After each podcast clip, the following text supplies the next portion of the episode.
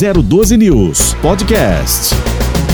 Chegou aquela hora de entrevista aqui no Primeiro Jornal e hoje nós estamos recebendo já mais uma vez, já esteve conosco aqui inicialmente, logo na inauguração aí da 012 News, o secretário de Mobilidade Urbana aqui de São José dos Campos, o Paulo Guimarães, hoje está de volta aqui conosco. Bom dia para você, Paulo. Bom dia, bom dia a todos, bom dia aos nossos ouvintes internautas, né? Isso. Agora a gente é, é um, é um novo tempo, né? De, de entrevistas, de, de comunicação, mas legal, prazer estar aqui. Bacana, novas tecnologias. E por falar em novas tecnologias, na verdade mesmo eu quero iniciar aqui hoje o bate-papo desta sexta-feira com o Paulo, falando um pouquinho sobre os dados aí divulgados do Infociga São Paulo, que apresentou aí que a região de São José dos Campos teve um aumento de 57% nos acidentes de trânsito, envolvendo assim motociclistas durante a pandemia da Covid-19. Esse aumento, Paulo, muito provavelmente deve ter sido aí por conta daqueles é, motociclistas que fazem uso, principalmente nesse período de pandemia, como diz aí, a, a como foi divulgado, é, a gente está tendo muitas entregas e aí esse público passou a ser um pouco mais acometido, mais acidentes por conta disso? É, na verdade, isso tem um, um, pouco a ver, né? São dois fatores principais que, que envolvem isso, no, no nosso ponto de vista. Primeiro é o grau de exposição. O que, que é isso? É, quanto mais você anda na rua, mais exposto você fica, né? Então tem um fator que é relacionado ao grau de exposição e tem muito a ver com isso, né? Com a, a, o aumento da quantidade de entregas, mas também teve muita gente, né? E a gente notou isso comparando com o transporte coletivo, muita gente que deixou de usar o transporte coletivo nessa época de pandemia, é por medo, por receio, por conta da contaminação, do afastamento e acabou utilizando o transporte individual. Então a gente viu muita gente migrando do transporte público para o transporte individual, é, especialmente para as motocicletas motocicletas. E são pessoas que muitas vezes não tinham é, a habilidade, né, a maturidade, né, como é, porque não, não usavam a, a, motocicleta todo dia. Então a gente está tá preocupado com isso e para combater isso, né, para tentar reverter essa curva, a gente está fazendo campanhas de conscientização, estamos ampliando uh, o nosso processo de, de fiscalização. E, em paralelo, a gente está fazendo toda uma revisão da regulamentação do que a gente chama de motofrete, que é o, a entrega por é, motocicletas que antes a gente via aquelas motos com baúzinho e tal, e que agora migrou para esse novo modelo de aplicativo, então necessita aí de uma adequação da legislação para a gente poder modernizar esse processo e trazer esses motoboys, esses motociclistas mais para próximo da prefeitura e aí melhorar a segurança para todos. Essas ações é, que a Secretaria de Mobilidade vem fazendo tem a ver com aquele programa Educamob, Sim. especificamente nessa ação voltada para motociclistas, Paulo? Isso, isso mesmo. Educamob é um, é um setor de educação para mobilidade que a gente tem dentro da secretaria e que foca em ações para todos os tipos de, de usuários, né, de, de a, atores é, que vivem na via pública. E agora a gente está com uma atenção especial, a gente estava com uma atenção muito especial com o pedestre, né, que também é um grupo de vítimas aí que cresceu é, nos últimos tempos, até porque as pessoas estão andando mais, caminhando mais. A gente está vendo muito ciclista, né? A gente não teve ainda um, um indicador de aumento de acidentes de, com ciclistas, mas a quantidade de ciclistas hoje em São José, é, nos últimos, né, desde o início da pandemia, cresceu demais. Né, isso tem a ver também com um pouco de aumento de infraestrutura, mas é, esse setor é o que, que projeta, programa, planeja e executa as campanhas. Bacana. É, com relação aí ao transporte público, especificamente aos ônibus, essa semana é, foi anunciada a operação de 20 novos ônibus é, em circulação aqui na cidade. Esses veículos já estão circulando? Quais as principais é, linhas eles vão operar? Já estão circulando, né? Na verdade, é, foram 50. A gente recebeu um lote de 30. Inicialmente, é... acho que da outra vez que você veio aqui, você chegou a falar, mas não foram ônibus novos, né? Não, não. A gente está fazendo uma. Porque o, o, no nosso contrato de concessão Sim. exige uma idade mínima. Né? Então, não necessariamente são ônibus zero quilômetros. Os que vieram agora, coisa de dois meses atrás, foram 30, é, que eles tinham estavam com quase um ano de uso, que foram desmobilizados lá da cidade de Blumenau é, e trazidos para cá. Então, é, são ônibus ônibus praticamente zero. E esses 20 agora que chegaram, aí sim são zero quilômetros. Mas todos esses 50 que vieram, é, tem dois motivos principais. Primeiro, para a gente reduzir o grau de, de custos de manutenção. Então, veículos mais novos dão menos manutenção, a gente consegue é, enxugar custo, né? Isso tem a ver com esse momento de pandemia que a gente está vivendo, mas também são movidos a biodiesel. Né? Então, é mais um passo que a gente dá na implementação do transporte sustentável.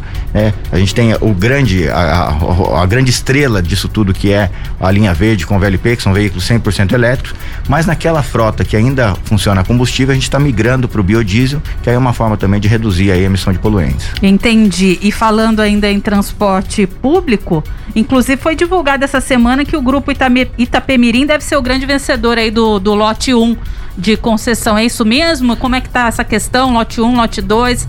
O primeiro lote vai ser mesmo com a Itapemirim? É, a gente não tem ainda essa resposta porque são duas fases a licitação. A gente teve uma primeira fase que foi o envelope 1, que a gente chama apresentação de proposta técnica. Então a, a Itapemirim apresentou como ela pretende operar em São José, quantos funcionários ela vai ter, a garagem, o valor que ela vai cobrar de tarifa. Isso foi aprovado. Então, esse processo foi finalizado ontem e hoje a gente publicou a abertura do segundo envelope que vai acontecer na segunda-feira.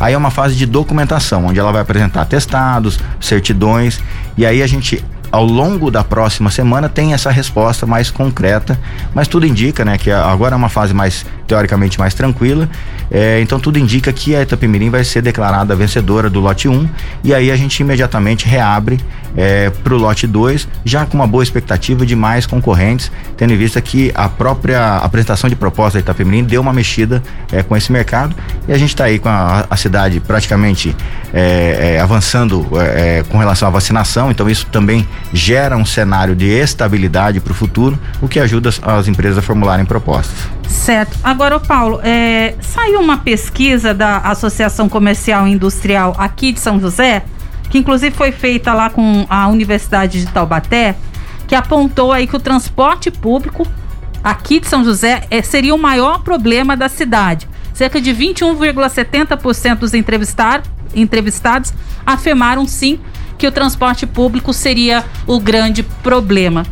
Eu confesso até que eu fiquei um pouco assustada com isso. Como, qual seria a sua avaliação? É, eu, eu, não cheguei a ver a, o, o, detalhamento da pesquisa, vi só a notícia, né? E algumas coisas que chamaram atenção, né? Se por um lado as pessoas né, apontaram que o transporte público é o principal problema, quando ó, a pergunta foi aonde as pessoas entendem que precisa ser melhorada a cidade, a resposta foi saúde, né? E aí eu, eu não entendo muito bem, preciso entender melhor a pesquisa, mas de qualquer forma, 98% das pessoas que foram pesquisadas é, adoram morar em São José. Então, é, é lógico, o transporte público, a saúde, é, a geração de emprego e a segurança pública são sempre os itens que estão mais presentes na sensibilidade das pessoas. O que a gente faz é acompanhar, acho que são, são dados que ajudam a gente tentar entender entender a sensação da população com relação a isso, mas a gente tem também uma avaliação técnica do sistema. Né? A gente tem ainda o sistema de transporte de São José, o, um dos melhores avaliados dentro das 10 maiores cidades do estado de São Paulo. Então a gente continua avançando. São pesquisas que é, é, despertam um pouco a nossa atenção, até acho que diria a nossa curiosidade, mas não interferem muito no nosso dia a dia, porque a gente tem aí um processo é, que é muito pautado na, nas questões técnicas e éticas, e acho que com isso a gente consegue evoluir bastante. E o, o próprio resultado resultado da licitação e toda essa movimentação que a gente está fazendo para que em 2022, né, logo no início, a gente já tenha já as novas empresas funcionando, a linha verde, a renovação da frota completa. Acho que tudo isso vai na direção de, eh, para essas pessoas que fizeram esse tipo de apontamento, terem um pouco mais de tranquilidade com relação à qualidade de vida que a gente proporciona aqui na cidade. Certo. Hoje, os ônibus, uh, ou melhor, toda a frota aqui do transporte coletivo da cidade vem passando ainda por aquela higienização. Uh, como é que está sendo essa questão? Olha, tem passado, né? E a gente discute muito em outros fóruns, né? Eu, eu, sou, por acaso, presidente do Fórum Nacional de Secretários e a coisa de dois meses atrás, a gente, com, em um convênio com a comunidade europeia, a gente fez uma troca de experiências, né? São José foi escolhida para representar o Brasil, né? A gente fez isso com Itália e com Espanha. E a conclusão que a gente chega é, primeiro, que a gente não está fazendo nada é, abaixo, né? O, é, é, desatualizado com relação à própria Europa. Então a gente está caminhando de forma conjunta e a gente chega à conclusão que esses são tipos de cuidados que vão permanecer depois da pandemia, né? São coisas que a gente vai incorporar na nossa cultura. Então, sim, Tanto que, por exemplo, os veículos da linha verde já vêm com uma tecnologia chamada biossegurança, né? Que é o BioSafe, que ó, a superfície de toque, os, os estofados, todos têm uma carga antimicrobiana, é, o ar-condicionado, né? Os, os VLPs da linha verde vão ter ar-condicionado já com sistema é, que é utilizado na aeronáutica, né? Na, na, aviação, então de renovação de ar, com, com ó, ó, o, o raios UV. Então acho que é um processo que vai ser permanente daqui para frente. Então sim, continuam e acho que vai continuar aí por um bom tempo ainda. É porque na verdade a, grande reclamação da população, não é mesmo, Marcelo? É uhum. É com relação ainda àquela questão de, de, de lotação né, do transporte Exatamente. público. E aí, claro, é, mediante a pandemia, a gente se preocupa, mas isso já foi dito aqui não só por você, que é o secretário da pasta, bem como pelo próprio prefeito. E já foi divulgado também aí em diversos veículos que a frota vem recebendo a higienização necessária, tempos em tempos aí, é, com relação à pandemia. Então, nesse sentido, a população pode ficar mais tranquila. Mas ainda assim, como se resolver essa questão da lotação?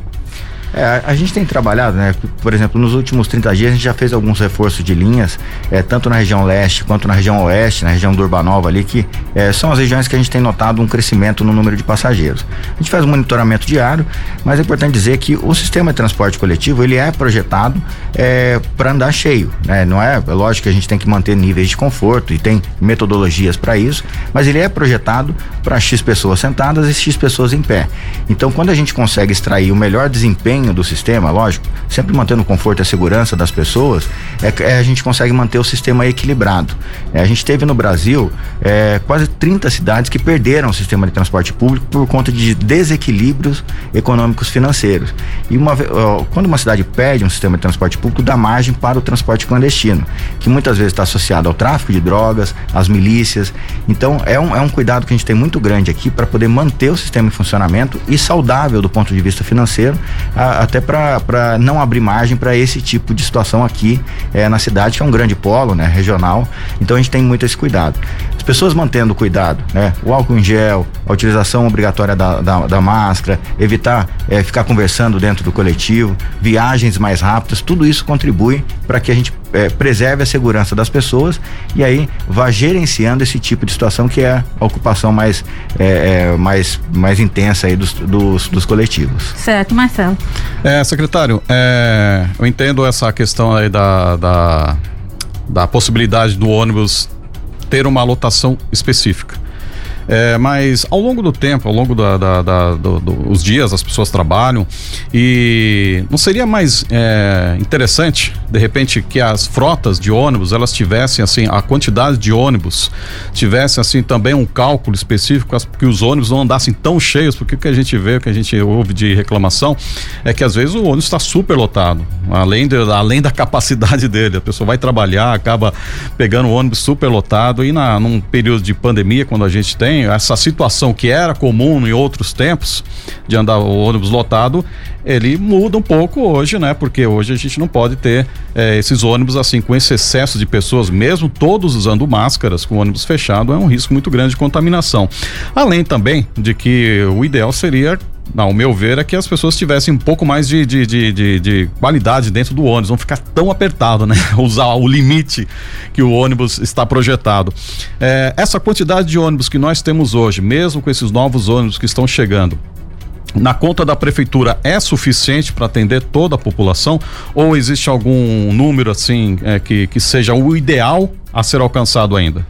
É, na verdade a gente faz esse monitoramento, né? Então vou, citar duas linhas que estavam é, chegaram numa situação de necessidade de intervenção. A, a, linha 205, que é uma linha que atende a região oeste, e a linha 121 e 128 que atende a região oeste. Uhum. Então pegar isso, como exemplo, a gente vai monitorando e quando a gente detecta alguma viagem é, que transportou mais de 75 passageiros na viagem, isso desperta um alerta. O ônibus ele tem ocupação, né, esses ônibus médios nossos, de, de convencionais que a gente chama, para 84 pessoas. Então cabem lá uh, uma quantidade de passageiros sentados em pé.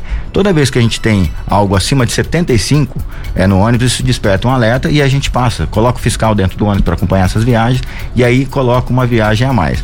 Então, sim, hoje a quantidade de ônibus, no nosso ponto de vista, é suficiente. É lógico que é, a gente também é, é, espera uma contribuição da própria população, é, porque a, comparando um pouco com o Covid, que, que a gente, qual que é o, por que, que foi implementado o distanciamento social? Para fazer o tal do achatamento do pico porque todo mundo ficou doente ao mesmo tempo, o sistema de, de saúde não teve capacidade é, para atender. É, lá atrás a gente ouvia falar, todo mundo vai pegar, né? Tinha, tinha uma, uma, uma, questão relacionada a isso. O que a gente precisa é um espaçamento entre as pessoas ficarem contaminadas. No ônibus é um pouco é, parecido. Todo mundo precisa ir trabalhar. Se a gente conseguisse passar, por exemplo, o, o, as pessoas entre seis e meia e nove e meia da manhã, a gente não teria lotação nos ônibus. O problema é que entre sete e oito e meia é o horário que ele fica mais carregado. Então a gente tem um pico muito grande. E o sistema, ele é dimensionado é, para atender esse pico. Então, as pessoas falam, ah, por que, que não coloca mais 10 ônibus? Colocar mais 10 ônibus significa comprar mais 10 ônibus, porque a frota já está ali, eu não tenho reserva para isso, e contratar pelo menos mais 25 funcionários. Então, isso é, é, é, o jogo diário que a gente tem de. Mas como é que a população pode contribuir isso? Ela tem que trabalhar, né? Então, por exemplo, a gente tem, pegar de novo esse caso que a gente estudou bastante lá da região do Urbanova. A gente tem na, na viagem ali das 7 da manhã, 7 e 15 uhum. é, uma incidência muito grande de trabalhadores domésticos. Né? E uh, às vezes um ajuste com os patrões, né, de falar, olha, você não precisa chegar em casa para fazer o meu café da manhã, pode chegar aqui às nove, né, mudar um pouco o horário de trabalho, o escalonamento das atividades. Isso aconteceu na cidade de São Paulo. Precisa de... combinar com o patrão se ele vai querer fazer isso, isso né? Isso, exatamente. Aí que tá, né? O patrão ele vai querer que o funcionário deixe de chegar no horário certo que ele está acostumado, ou seja, a, a bucha vai entrar na, no, no trabalhador. Exatamente. Por isso que eu falo, e quando eu falo população, não é a população que está dentro do ônibus, é a população de São José todo mundo tem a sua parcela de contribuição. Então, por exemplo, a gente tem os horários das, das, escolas, a gente tem pico de trânsito também. O que acontece dentro do ônibus acontece nas vias com os carros. Se a gente conseguisse, de alguma forma, escalonar as atividades, como ó, aconteceu isso na, na, cidade de São Paulo coisa de 20, 30 anos atrás, né? Por isso que o comércio abre às nove, a construção civil entra às sete, os escritórios entram às oito. Isso é uma forma de achatar o pico.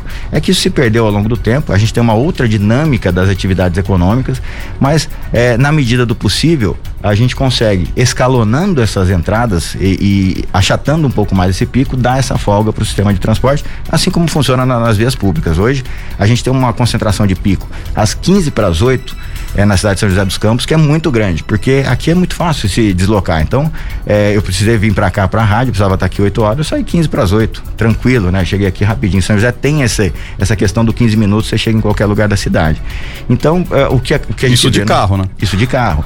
O que a gente vê na via é o que a gente vê no transporte público, essa concentração de pico, porque aqui o deslocamento é muito fácil, as pessoas acabam é, deixando, é, fazendo essa, essa é, as viagens de forma cronometrada. Uhum. Perfeito. É, voltando um pouquinho falando aí sobre a questão das obras da linha verde, a gente chegou a receber aqui o, o Anderson, secretário de governança, no início da semana, é, onde até a gente conversou com ele a respeito dessas obras que teriam início então na região central, especificamente aqui na Nelson Dávila. É, vai haver aí alguma é, transformação com relação ao itinerário? Para as obras? Como é que vai, tá? Vai, vai. A gente tem. tem Já está em operação isso ou ainda não? então, essa, essa, fase de obras de drenagem aqui na Nelson Dávila tem oito etapas. Então tem algumas etapas que não causam nenhum tipo de transtorno. Né? É, por exemplo, a gente já está na etapa 1, um, que, é, que é uma obra mais interna, que a gente começa a mexer com, com as tubulações e tal. Mas na segunda-feira a gente já tem o início da etapa 2. Aí já começa um pouco de, de, intervenção, porque a rua Turquia, que é a, essa aqui próxima, aqui, né? que a gente chama o tobogã de São José, é. né? Ela vai ser totalmente interditada. Então a partir daí a gente começa a ter alguns desvios. É, por exemplo, esse desvio é, da rua Turquia, ele, a gente vai jogar por dentro do Jardim Oswaldo Cruz ou pelo próprio anel viário. Então, sim, a gente tem essa, essas intervenções, são várias linhas que são afetadas. A pior é, intervenção é quando a gente interditar a Nelson Dávila embaixo da, da rodovia Presidente Dutra. Essa vai ser uma, uma grande operação de trânsito que a gente vai fazer, mas as pessoas, tanto que utilizam o transporte público quanto utilizam o veículo, né, o carro, o, o transporte individual, a gente criou duas cartilhas, isso está lá na internet, na página da prefeitura, com orientações para quem anda de carro e para quem usa o transporte público, específico para essas pessoas, para saber como é que vai funcionar esse dia a dia. É alguma coisa é, é, entre dois e três meses que a gente vai ficar com essa obra Então as pessoas que tiverem algum tipo de dúvida, tem a informação na internet, mas a gente também está fazendo a divulgação na própria via pública com as nossas equipes aí fazendo as orientações necessárias. No caso da, da rua Turquia, bem como a intervenção aqui é, da Nelson W embaixo da Dutra, é, essas intervenções vão permanecer por dois, três meses ou são alguns dias ou até mesmo semana? São, são semanas. Tem ca, cada... cada semana será de uma, vamos isso, dizer assim, Isso, né? cada etapa cada... tem.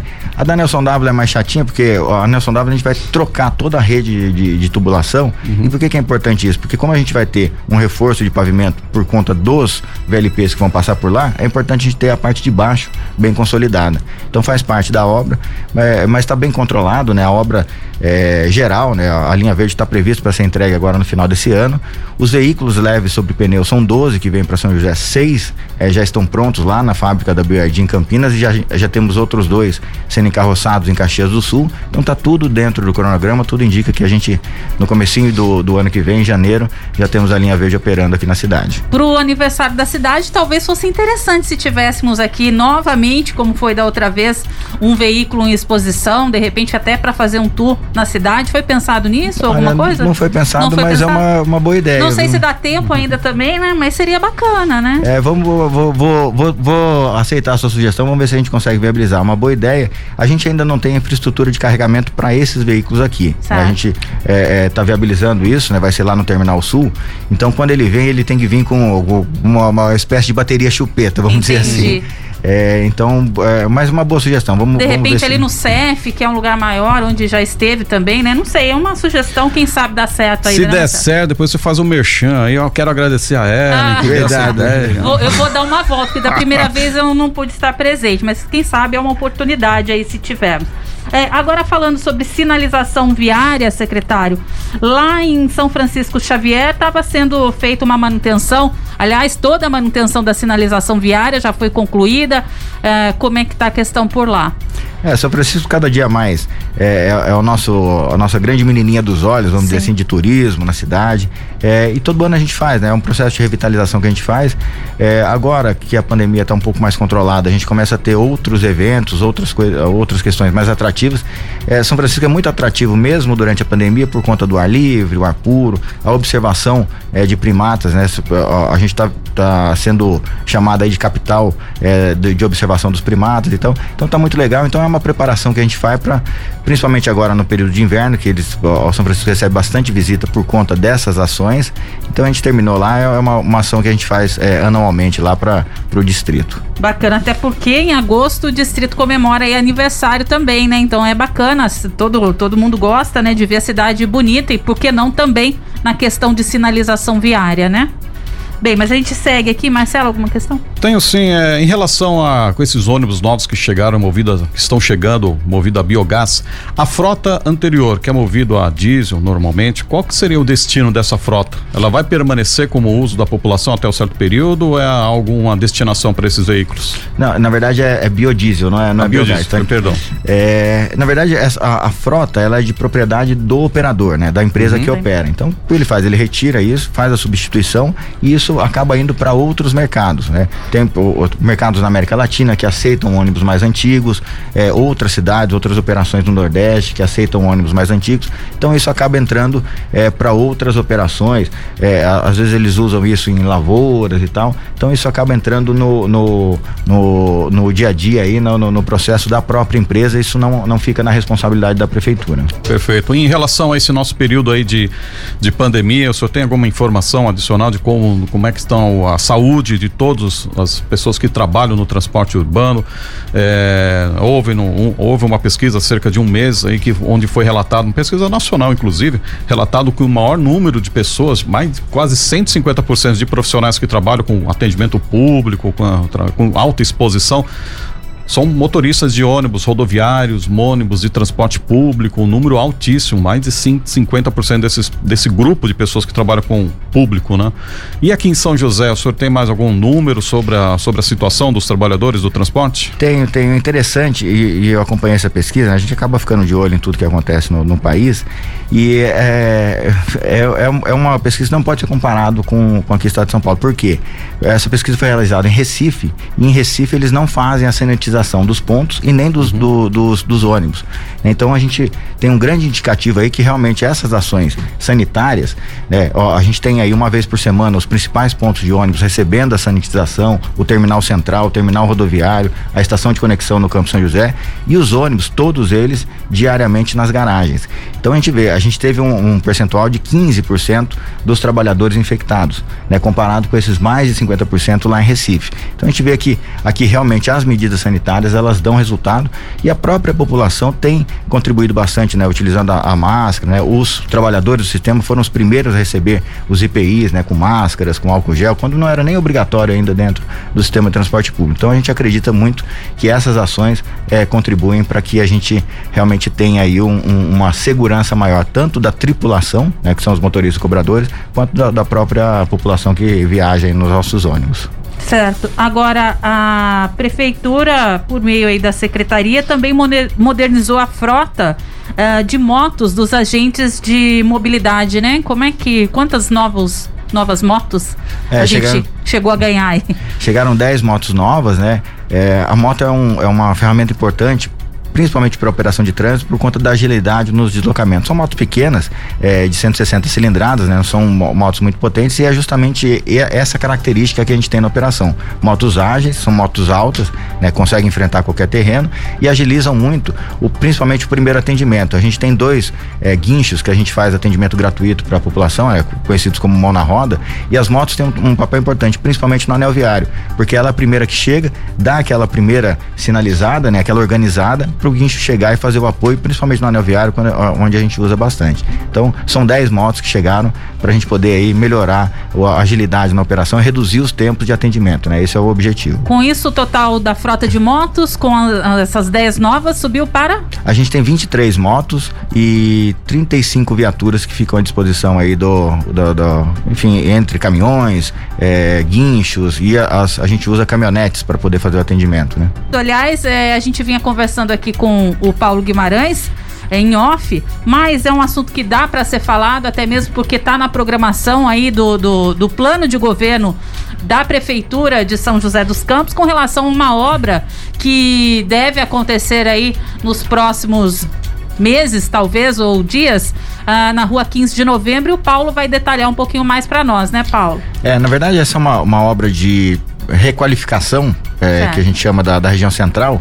Então a gente vai pegar o eixo ali da Avenida Nelson Dávila, Praça Afonso Pena e Rua 15 de Novembro até a Igreja Matriz e vai fazer um enterramento é, do, da, da, da, fiação, né? Tanto a iluminação, a, a energia e aí com esse enterramento a gente faz, refaz as calçadas, né? Dá uma modificada no estacionamento, muito parecido com o que a gente fez na rua, na, rodo, ah, na rodovia, na, na, na, na Coronel Monteiro. Coronel Monteiro né? Então jogar esse conceito ali para a região, para o eixo principal é, do centro, a gente vai estimular o trânsito de passagem, né? Aquela, aquelas pessoas que vêm pela Avenida Nelson W e vão para a Zona Norte, a gente vai criar um, um anel mais é, de fluidez pela Rua do Cemitério, ali Antônio Sais, a Francisco Rafael, para desestimular a, o trânsito de passagem da região central e dar mais condição para os pedestres. Então a gente deve começar essa obra no início do ano que vem, até para a gente não interferir com o final do ano agora, que é uma retomada, né, Sim. da economia. Né, Pós não... pandemia aí, né, tá todo mundo já engatilhado. É, exatamente. Então não, não vamos mexer com o comércio agora no final desse ano, deixar ele se recuperar aí, mas a partir de janeiro, é tudo indica que a gente começa a obra e aí tem muita questão de drenagem, né? A gente começou esse assunto porque Isso, exatamente da questão da drenagem, a gente tem ali toda uma, um, um, uma readequação da drenagem, que é muito antiga. Tem um monte, a gente começa a escavar, a gente passou um robô por baixo da terra ali para descobrir o que tem por baixo, né? E, e, tem muita coisa não cadastrada, né? As concessionárias, a Sabesp, a Congás, a, a, a, EDP, elas têm os cadastros, mas muita coisa da região central é da época de criação da cidade, de coisa de, de 100 anos atrás, 150 anos atrás. Então não tem cadastro. Então ali a gente vai refazer, vai reformular, vai dar uma resolvida na, na questão de drenagem da região central com essa requalificação aí, é, enterrando a fiação e ampliando os espaços de circulação de pedestres. O que vai ficar bem, bem bacana, né? Essa questão de fiação não estar tão exposta mais, né, Paulo? Isso, e isso tem um pouco a ver também com a nova lei de zoneamento, com o novo plano diretor, que é, aponta para essa região central uma requalificação, né? Tornar essa, essa região central mais atrativa para as pessoas e aí com isso a gente consegue recuperar o centro que geralmente a cidade quando vai crescendo, isso não é um, um problema só de São José, isso acontece em toda a cidade, o centro ele vai se degradando, as pessoas vão morar para longe do centro e o centro fica, né, à noite, final de semana ele fica morto. Então a ideia é que a gente traga essa requalificação para poder dar mais vida para a região central. Bacana. Exatamente. Até a gente comentava aqui também que o Felício Ramute, prefeito, veio uma outra vez aqui e ele falou: pô, a gente faz uma, uma, obra gigantesca de drenagem, pena que as pessoas não percebem, né?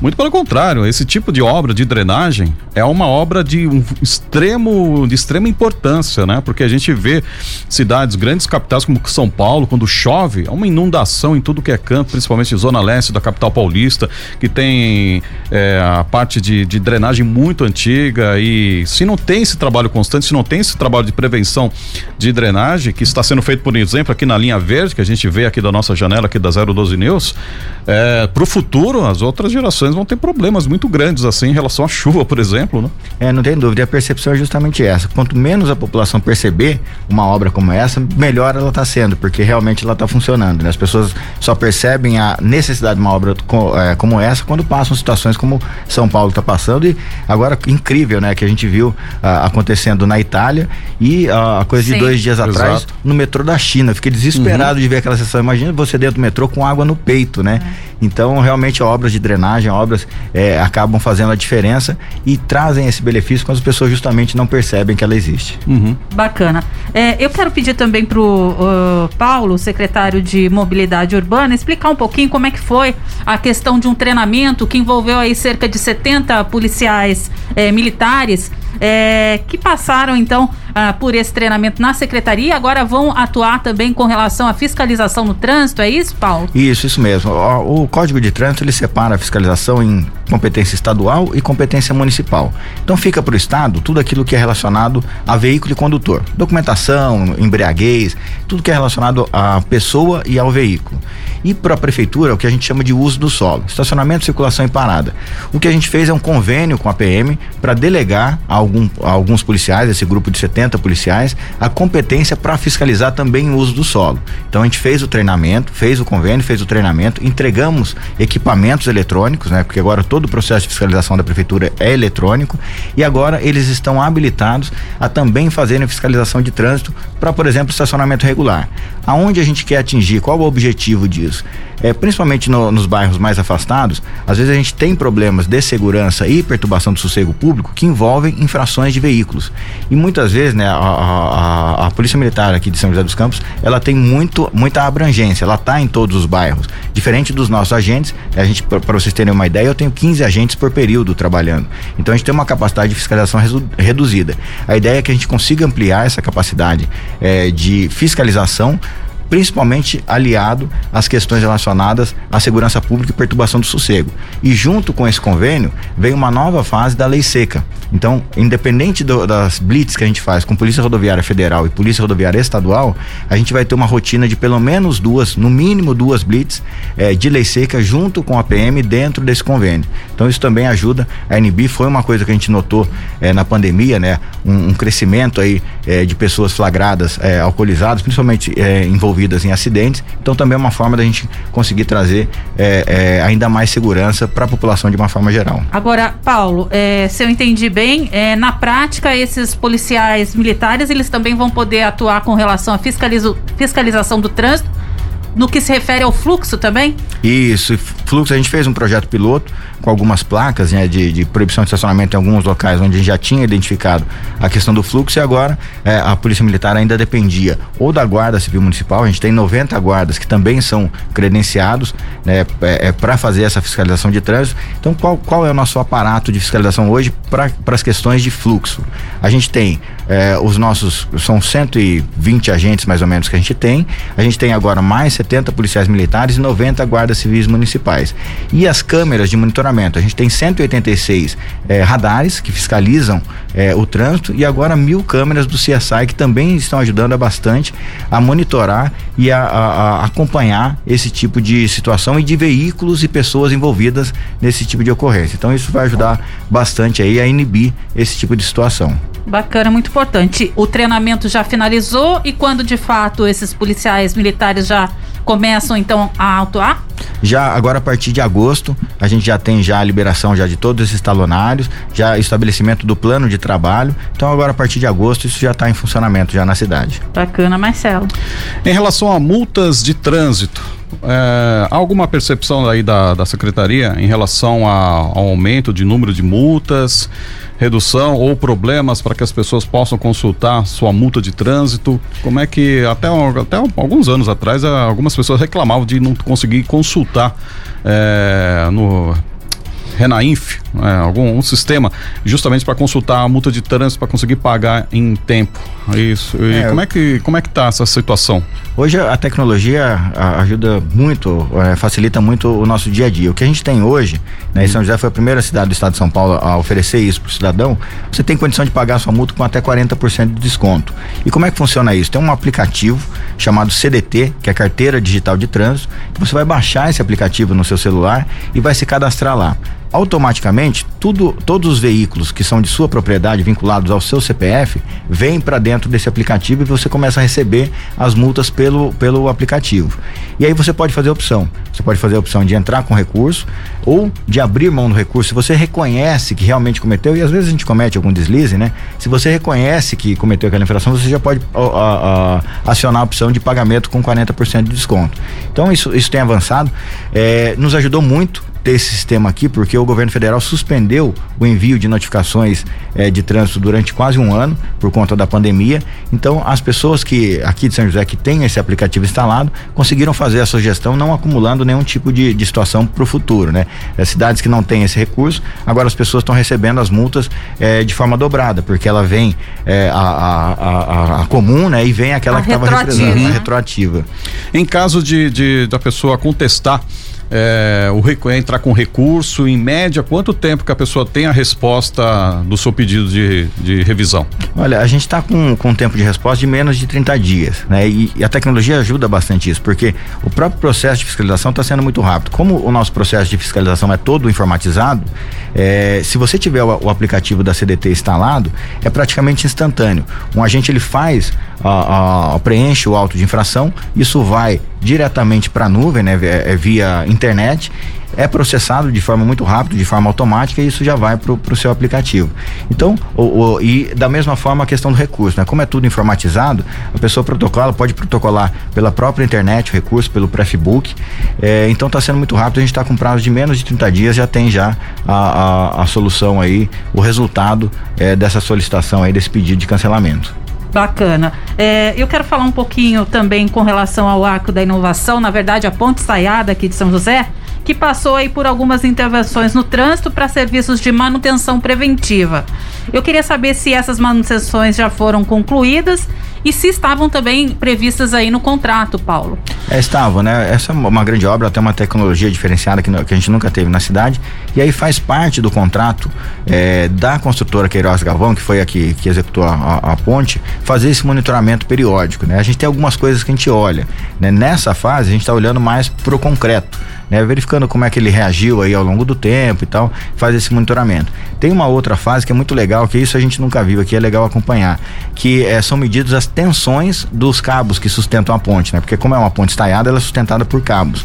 Então cada cabo daquele, é, ele tem um sensor na ponta e aí dentro da lá em cima, dentro da ponta tem um quartinho é, onde a gente tem toda essa conexão de equipamentos. Então um, um, técnico sobe lá no altão, lá no, por dentro da, da, da ponte, conecta um, um, um equipamento lá para poder medir esse tensionamento, para ver a ação do vento, para ver a, a, própria ação de trânsito, se afetou alguma, alguma situação do tensionamento dos cabos. Então faz parte do, do, da nossa rotina é, de monitoramento preventivo e não teve muita interferência no trânsito, né? Foram coisas que foram feitas ali é, parcialmente na via, então tá tudo correndo muito bem, ainda está em andamento. Se as pessoas passarem lá, vai ver um, um, um, uma espécie de plataforma onde os técnicos estão utilizando ali para poder fazer as manutenções, mas tá, tá super tranquilo. Essas manutenções elas devem ocorrer de quanto em quanto tempo?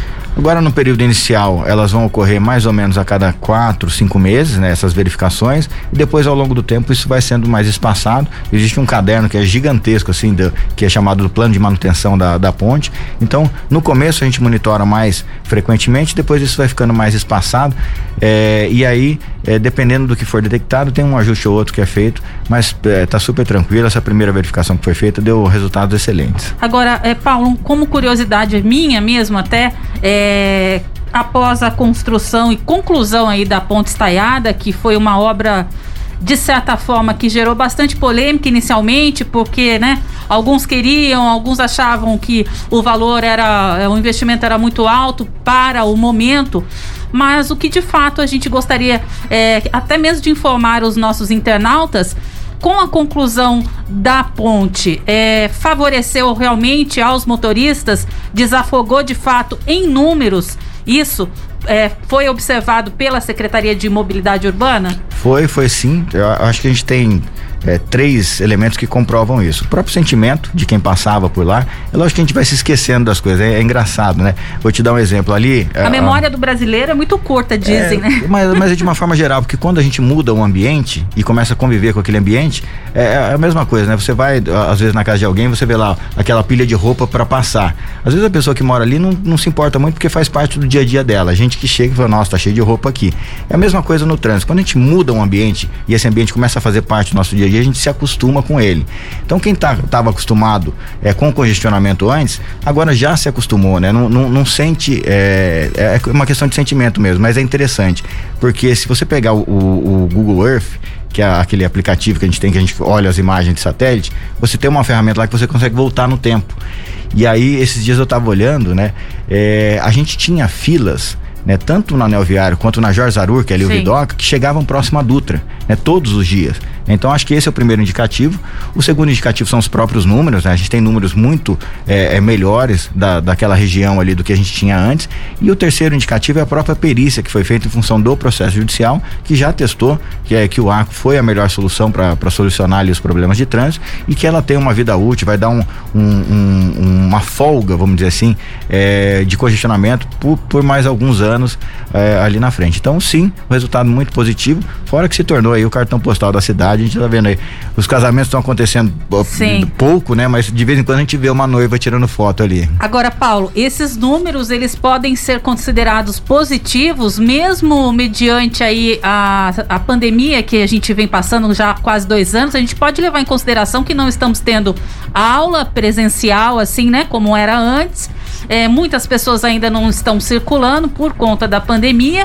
Aí, desse modo, acaba que o fluxo de veículos naquele, naquela região acaba que cai um pouco, né? Mas ainda assim a gente pode considerar como positivo? Pode, pode sim. Ali realmente ali tem um, um, olhar um pouco diferenciado porque a gente tem uma concentração de escolas é, naquela região e realmente a questão das aulas tem um impacto ali, principalmente o horário do almoço ali, quando junta a saída da manhã com a entrada da tarde, é um, é um dos horários que geralmente em porta de escola a gente tem mais problema. Mas quando a gente olha para a cidade de uma forma geral e a gente monitora o fluxo de veículos diariamente, é, o que a gente percebeu é com relação agora é, comparado com antes da pandemia. A gente já está com alguma coisa é, na cidade inteira, tá? Não, não, especificamente naquele ponto, com 18% a mais de trânsito na cidade do que a gente tinha antes da pandemia. Muito se deve a essa migração do transporte público pra, para o transporte individual, mas a cidade tem crescido, né? A cidade, do ponto de vista econômico, a cidade continua avançando, né? A cidade não regrediu na pandemia, ao contrário, a gente cresceu na pandemia. Então, é, tudo indica que a gente realmente conseguiu solucionar aquele problema de trânsito ali mesmo nessa condição atípica que é a pandemia. Bacana, Marcelo. Ainda em relação ao arco, é, a última uma, uma das informações que nós temos aqui tem uma audiência pública de conciliação ainda marcada, correto? Para o dia 31 de agosto. A informação que a gente tem é que a Prefeitura, a Defensoria, o Ministério Público estão analisando isso, um processo relacionado à obra do arco, que a Prefeitura alega, como o senhor está dizendo, a eficácia, foi comprovada a eficácia sobre a viabilidade de construção desse, dessa, dessa ponte. Mas que existiam algumas brechas que, do processo que precisavam ser esclarecidas. Eu queria saber do senhor que, sei, qual, que brechas seriam essas, o que que, a, qual que será a defesa da prefeitura em relação a esse processo? É, na verdade, nesse processo não se discute mais a questão da obra e do arco. Ele, uhum. é, ela já foi superada. O que está acontecendo é que o Ministério Público entende como uh, entende esse processo na justiça como uma oportunidade é de tratar assuntos relacionados à mobilidade também, mas de uma forma mais ampla. O que, que é isso especificamente? É, teve dois apontamentos com, com relação a, a, ao arco na justiça. Primeiro, se a obra era necessária ou não e se era a melhor metodologia a ser adotada, se era estaiada ou modelo convencional e tal. Isso já foi superado. E uma outra coisa que foi apontado é que a gente estava fazendo investimentos em transporte individual para beneficiar o carro em detrimento ao transporte coletivo. Né? Então, essa era uma outra parte da ação. Uhum. E a Lei eh, Nacional de Mobilidade Urbana diz que a gente tem que priorizar os modos coletivos. Né? Primeiro, os modos suaves, né? que são pedestres ciclistas, depois o coletivo e depois o individual. E aí o apontamento do Ministério Público e da Defensoria Pública é de que a gente estava priorizando, estava invertendo essa pirâmide, priorizando o transporte individual. Então o que a gente está fazendo agora é discutindo, e a gente tem agora no próximo dia 3 uma reunião prévia para poder fazer um acordo, não um acordo, né, mas um alinhamento técnico, porque o, que, que é o, o, o que está sendo tratado agora nessa fase?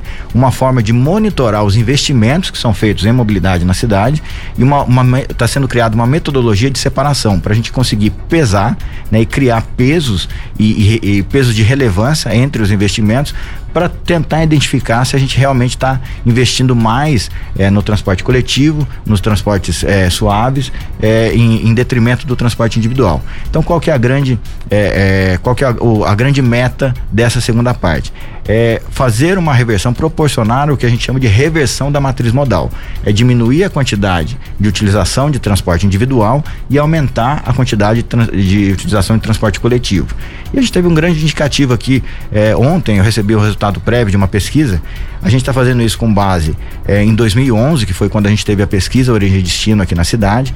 A gente tinha aí cerca de 23% das pessoas usando o transporte público e agora a gente fez uma pré é, Origem e Destino é, agora no, no, último mês. É, ela ela não, não tem efeito comparativo com a OAD, porque a metodologia é um pouco diferente, mas a gente tem aí quase 35% das pessoas usando o transporte coletivo.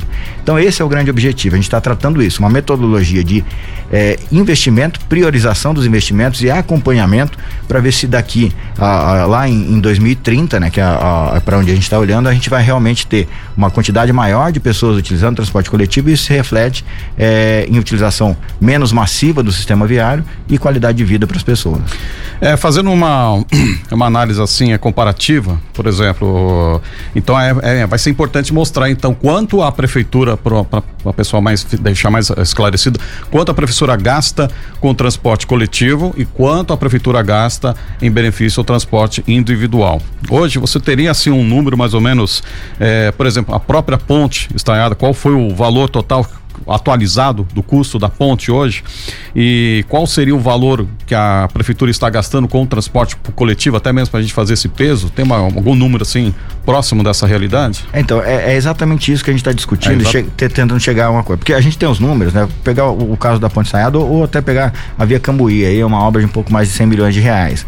Quando a gente olha para uma Via Cambuí, né? Como é que a gente vai. É, e essa é a, a, dificuldade, isso que a gente está discutindo com o Ministério Público e a gente não tem isso em quase nenhum lugar do mundo. A gente viu algumas metodologias alemãs, né, mas que elas são muito complexas para aplicação aqui, até por conta da, da, quantidade de dados que a gente tem aqui no Brasil com relação a isso. Mas imagina só, como é que eu vou pegar uma obra como a Via Cambuí e separar quanto foi de dinheiro relacionado a a, a, transporte individual, quanto foi de dinheiro relacionado ao transporte público. Lá a gente tem um trecho só da Via Cambuí que tem a incidência de transporte público, então é uma conta muito difícil de chegar. O, por exemplo, transporte público. Está sendo feito um grande investimento é, em transporte público na cidade, mas não é dinheiro público. Né? A licitação de transporte público né, envolve é, os 10 anos de concessão 1 bilhão e 800 milhões de reais e é tudo dinheiro que não é dinheiro público que sai dos cofres públicos. Então é essa discussão que a gente está tendo, é como é que a gente chega numa metodologia adequada para poder monitorar esse tipo de investimento.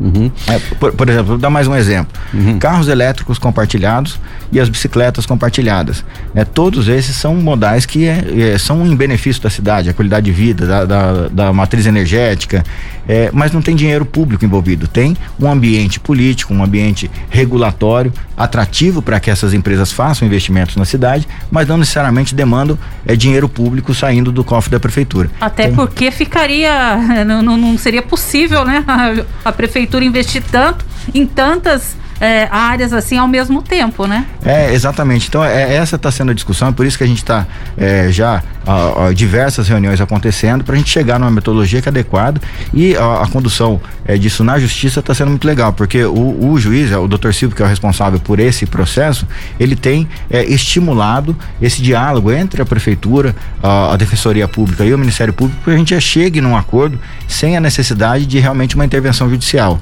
E acho que a cidade é, representa um pouco isso, né? O diálogo é, faz parte do dia a dia da cidade, né? a gente conversa bastante, a ideia é que conversando a gente se entenda. O ideal é avançar, né? e nesse avanço, a, a reunião está marcada para a conciliação dia 31 de agosto. Você tem alguma uma expectativa positiva ou alguma possibilidade de ter um novo adiamento?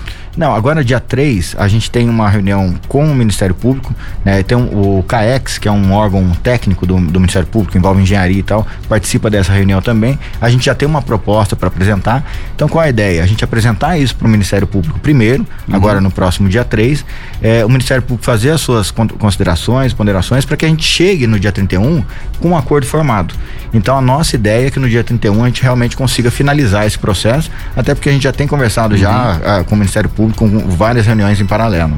Perfeito, é uma, é uma, é uma reunião muito importante essa aí realmente, porque já dá uma pincelada, dá uma lapidada, para as arestas, né, para ver se a gente consegue realmente fechar isso no dia 31 de agosto. Muito bem, são 8 horas e 53 minutos. A gente já vai então encerrando aí a participação do Paulo Guimarães, ele que é secretário de Mobilidade Urbana aqui da cidade de São José dos Campos, hoje no primeiro jornal, batendo um papo conosco. Claro que a gente sabe que uh, estamos aí na situação de pandemia, mas eu gostaria de saber do Paulo se uh, existe alguma programação especial com relação à frota do transporte público para o próximo dia 27 de julho, em função dos 254 anos da cidade, Paulo? É, a gente tem então, a operação normal, pra, como a gente sempre faz todo ano. A gente vai ter um pequeno desvio ali na Avenida São José, em função do, do daquela é, da cerimônia de hasteamento da bandeira, né? Mas nenhuma alteração significativa. É, a gente não tem, né? Como a gente teve anos anteriores, os grandes shows, Sim. né? Então, quando a gente tem é, grande show no Parque da Cidade, por exemplo, a gente faz uma operação especial, mas como agora a, a gente vai ter as comemorações pulverizadas, então não tem nenhuma operação especial, a não ser esse pequeno desvio ali na região central. Agora, é, na sua avaliação, até mesmo para deixar aí como mensagem nos 254 anos de São José dos Campos, você que também já atuou no Observatório Nacional do Trânsito, né?